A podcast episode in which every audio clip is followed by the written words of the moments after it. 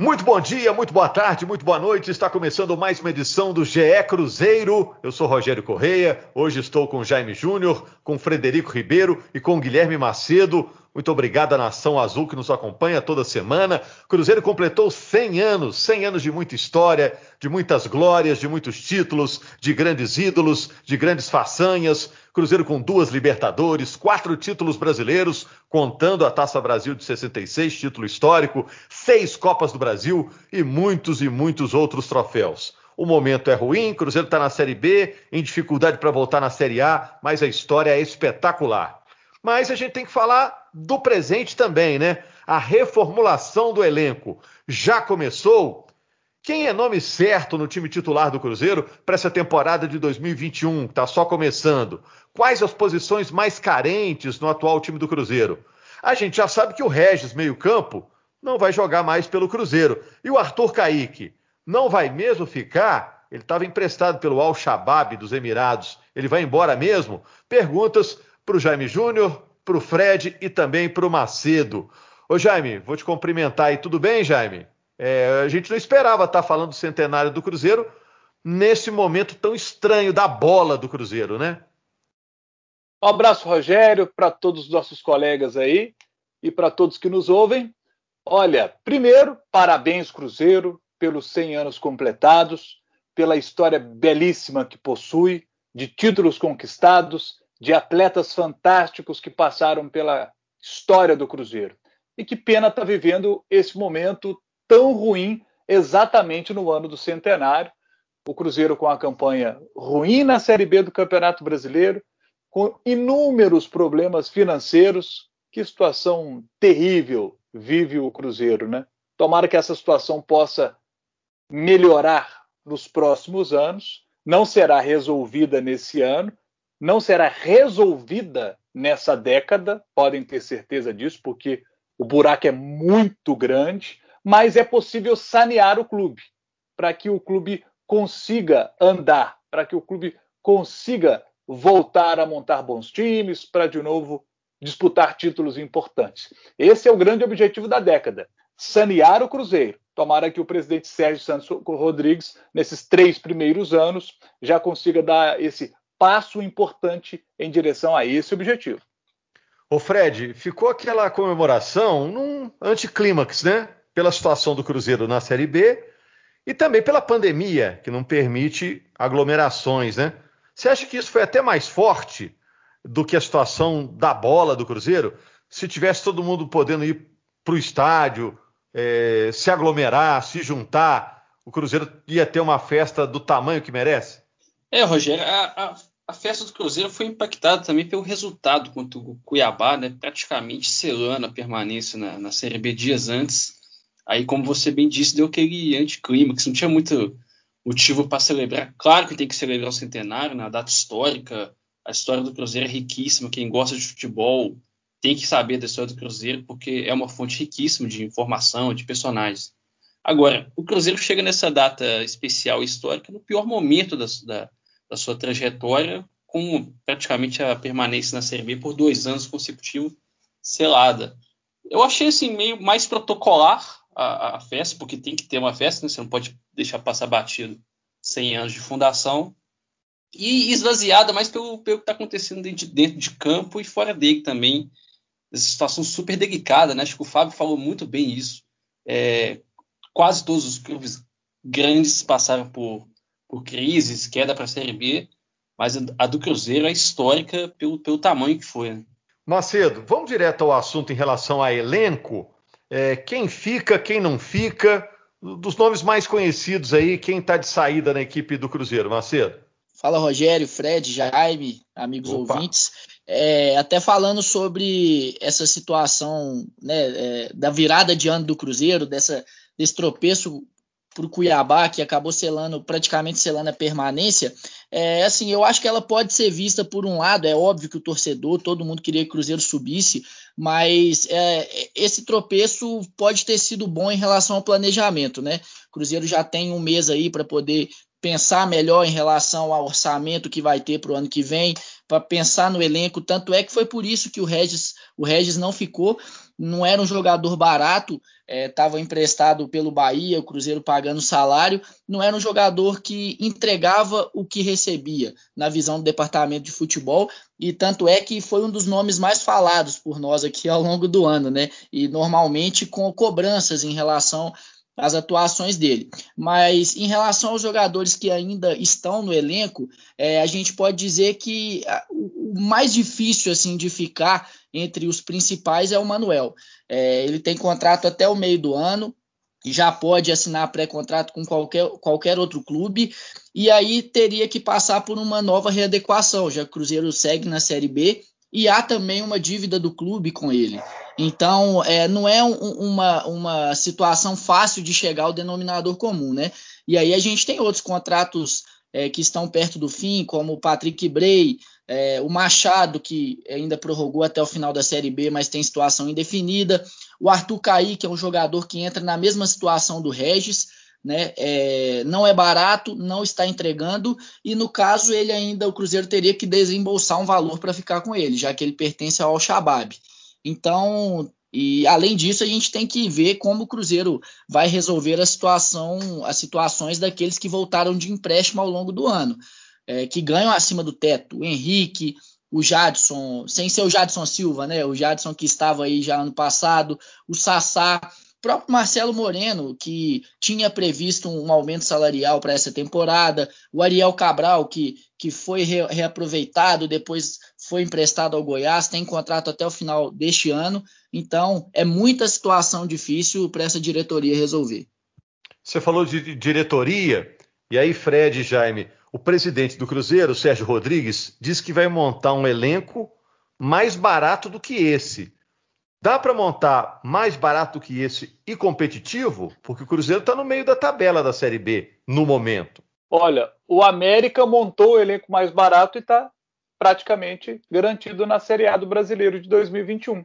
O América é um time que soube. O América nessa década soube montar muito bem os seus elencos para a Série B do Campeonato Brasileiro. Vamos pegar dessa temporada especificamente. É, o América tinha visto Rodolfo e Alê fazendo ótimas partidas pelo Cuiabá na Série B do Campeonato Brasileiro. O que fez o América foi lá e ó, buscou os dois jogadores. São titulares da equipe e importantíssimos no time do Lisca. Importantíssimos. O América tem ótima visão para poder buscar jogadores. O goleiro, por exemplo, Matheus Cavicchioli, é muito bom goleiro. Ele estava no Guarani. Estava lá no Guarani, chegou no início da temporada de 2020, acabou não fazendo nenhuma partida por lá, porque o Jefferson Paulino, que era o goleiro titular, não deu brecha para ele. Aconteceu o quê? O Matheus Cavicchioli falou assim: ó, preciso arrumar um time para poder jogar. O empresário dele já começou a conversar, o Lisca já tinha jogado com ele, ele já tinha sido jogador do Lisca, o Lisca foi lá e buscou o Matheus Cavicchioli. Né? Então, Anderson, ótima aquisição. Eduardo Bauerman, baita de um zagueiro, muito bom zagueiro, Eduardo Bauerman. Estou falando em nível Série B, tá, gente? É muito bom zagueiro. Acabou perdendo a posição porque o Anderson entrou no lugar dele não deu brecha. Né? Você vai ali para o meio de campo do América, né? O América tem o Juninho, que é ótimo jogador, já estava no elenco, né? Já estava no elenco o, o Juninho, esse aqui é o jogador que está há mais tempo no América, desde 2016. Né? Você pega um Felipe Azevedo, que tem sido importantíssimo na Série B do Campeonato Brasileiro. O elenco do América é muito mais barato do, do que o elenco do Cruzeiro e funciona muito, mas muito, mas muito melhor. Tanto que o América tem 63 pontos na Série B e o Cruzeiro 41. Olha a diferença, gigante, né? Só para completar, Rogério, não só o Jaime disse bem, mas não só o América, né? Todo mundo que está brigando ali em cima, Chapecoense, Juventude, o CSA, o Cuiabá, que estava no G4 e deixou agora, todos têm um elenco mais barato que o Cruzeiro e bem mais competitivo, né? Só ver a tabela do, da competição. É, o Cruzeiro tem 41 pontos, como o Jaime citou, tem 10 a menos que o quarto colocado, que é o CSA, e agora faltam seis jogos né, para o Cruzeiro terminar a participação dele na Série B. Série B termina ainda no mês de janeiro. Segundo os matemáticos, o Cruzeiro tem 0,4% de chance de subir, ficou realmente muito difícil, se não impossível, né?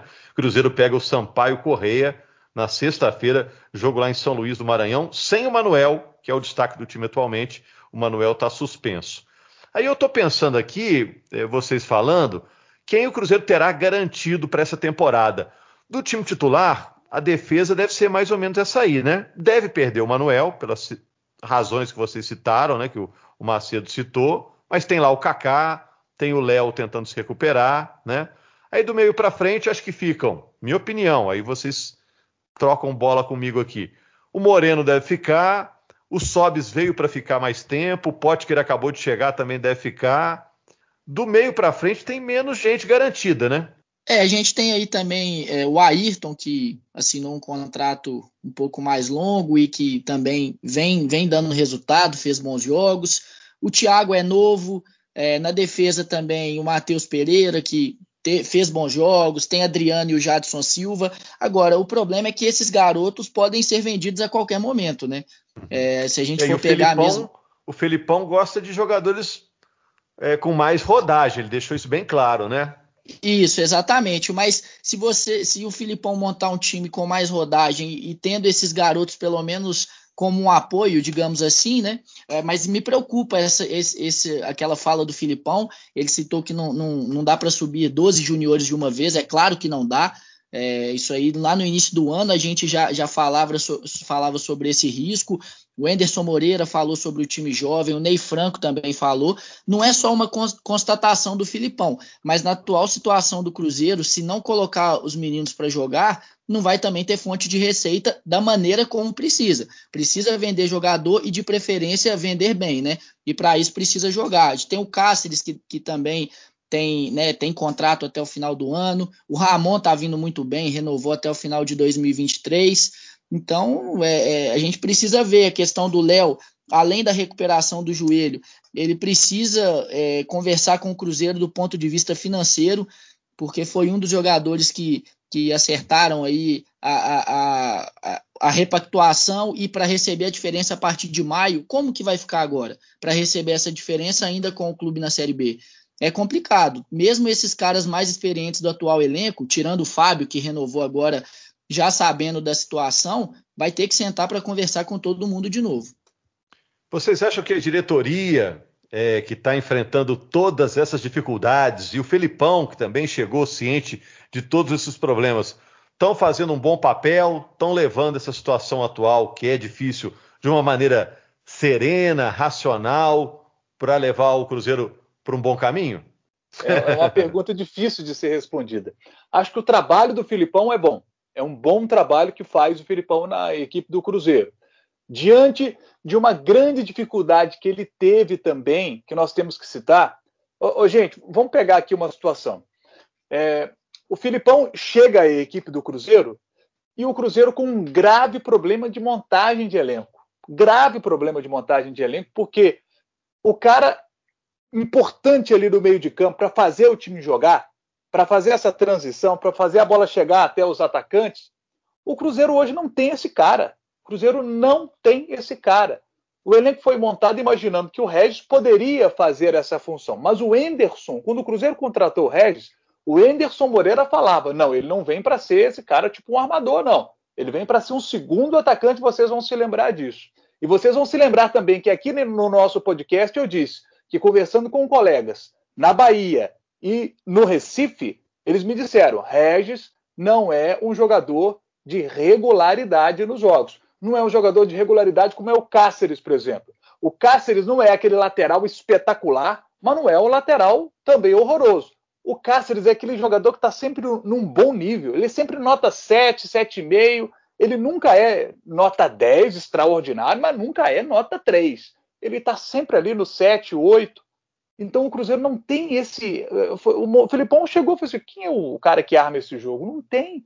O Regis não estava jogando bem. Arthur Kaique veio e não estava conseguindo fazer essa função. O Sobis é que veio para ser um falso 9 que sai da área e que participa ali da construção da jogada. O que, que fez o Filipão? Botou três jogadores de mais marcação no meio de campo, fez um time mais fechadinho e reativo. Por isso o Cruzeiro é o terceiro melhor visitante da Série B do Campeonato Brasileiro. O Cruzeiro é o terceiro melhor visitante da Série B do Campeonato Brasileiro. E o Filipão, com o Filipão, o Cruzeiro sempre com bons resultados fora de casa. Né? Agora, como mandante, o Cruzeiro é só o 16 melhor mandante. Por quê? Porque quando a bola está no pé do Cruzeiro, as coisas não acontecem. Porque falta esse cara. Falta esse cara na equipe do Cruzeiro. O Cruzeiro precisa muito no ano que vem contratar esse cara para ser titular e o para ser reserva. Porque ele não tem. Ele tem que ter o titular e tem que ter o reserva. Esse cara que faz a bola chegar para os atacantes. A gente fala muito aí do desempenho de Sassá, Marcelo Moreno, realmente não estavam bem. Mas, gente, a bola não chega para os caras também, né? Chega e chegam poucas bolas. As que chegaram, eles não, não concluíram, né? Não conseguiram, fizeram poucos gols. Mas, sabe, é, então houve um problema grave de montagem no elenco do Cruzeiro. E, e, outra coisa, gente, se você tem pouco dinheiro, você tem balas de prata. Você tem que acertar sabe, dar o tiro certo. E o Cruzeiro deu muito tiro na água, né? Foi muito tiro na água. O Giovanni Piccolombo, por exemplo, que chegou agora, ele chega 7 quilos acima do peso. 7 quilos acima do peso. O Filipão não pode colocar ele logo no início ele porque não tinha condição física. E quando entrou em campo, a gente viu que ele ainda estava mal fisicamente. Ele, ele não consegue jogar 45 minutos em, em, em grande nível. Não consegue, porque está mal fisicamente. Então foi uma contratação errada. Não era para trazer o Giovanni Piccolombo. O Cruzeiro precisava de um cara que chegasse para jogar, para chegar na ponta dos cascos. 2021 tem que ser um ano em que o Cruzeiro seja mais assertivo nas suas contratações. Porque se não for assim, vai ser difícil de novo. Não, e, e vários desses jogadores que chegaram para ser titulares, né, Jaime? Você falou aí, você citou alguns nomes, mas tem outros aqui que no início do ano, quando ou quando o Cruzeiro contratou, melhor dizendo, a gente pensava que, que eles seriam titulares e agora nem terminou a temporada e eles já nem estão no elenco mais. O Everton Felipe, o Daniel Guedes, o Giovanni Palmieri, lateral esquerdo. Acabou o Cruzeiro, entre aspas, dando sorte com o Matheus o Matheus Pereira, até porque ele talvez nem ficaria no clube, né? Tinha proposta para sair, contrato caminhando para o final. O Angulo, que veio duas vezes e voltou, o Matheus Índio. Então, assim, é muito erro, da, foi muito erro da diretoria, erro em cima de erro, e aí é, não é só o David também, não. Foi com o Osimar Bolicenho, o Ricardo Drubski e o David também. Acho que todo mundo que passou nessa diretoria do Cruzeiro errou muito mais do que o clube poderia errar. E ano que vem, aliás, esse ano, né, em 2021, pode errar ainda menos, né? É, João Lucas, que... é, Robertson, tem muito nome para a gente falar aí ainda. O Cruzeiro Verdade. errou demais nas contratações ainda tem que resolver a questão da inscrição. O Cruzeiro não pode inscrever jogadores atualmente por uma dívida com o PSTC, que é um time paranaense. Problema relativo ao zagueiro Bruno Viana, que foi para o Olympiacos. Agora, só para fechar, é... essa semana foi importante, além do centenário, para relembrar para gerações mais jovens toda a história do Cruzeiro, tudo que aconteceu com o Cruzeiro desde o início, lá em 1921 para cá, né? É, a gente lançou vários podcasts contando a história do Cruzeiro, os títulos do Cruzeiro. Acho que essa semana serviu para isso, né? Para o torcedor entender que o Cruzeiro é muito maior do que o momento particular que está vivendo, né, gente? Exatamente, Rogério. E até voltando àquela pergunta sua do começo sobre o que talvez tenha esvaziado mais, assim, né? O centenário do Cruzeiro, a festa em si, eu diria que a pandemia, porque o retorno que a gente teve sobre a produção do material todo que, é, que a gente fez, né, tanto é, para o Globo Esporte na TV, o GE, o no, os nossos podcasts, foi, foi um retorno muito positivo e muito grande. É, então, eu acho que até foi mais a pandemia do que isso. E é, o, nesse momento, o, o torcedor precisa se apegar a essas coisas, né? É claro que não dá para ficar sendo saudosista demais, tem que pensar para frente, mas isso é principalmente para quem está lá no clube, não é para o torcedor, né? Porque a parte dele, inclusive, ele tem feito. Verdade, né? E daqui a pouquinho, eh, se Deus quiser, esse ano com a vacina, o torcedor está de volta e a torcida vai mostrar como o Cruzeiro continua grande, né? Para quem não acompanhou, os podcasts sobre a história do Cruzeiro estão aí disponíveis. Teve matéria no Globo Esporte, no Esporte Espetacular, tem lá na Globoplay para você procurar relembrar grandes feitos do Cruzeiro histórico.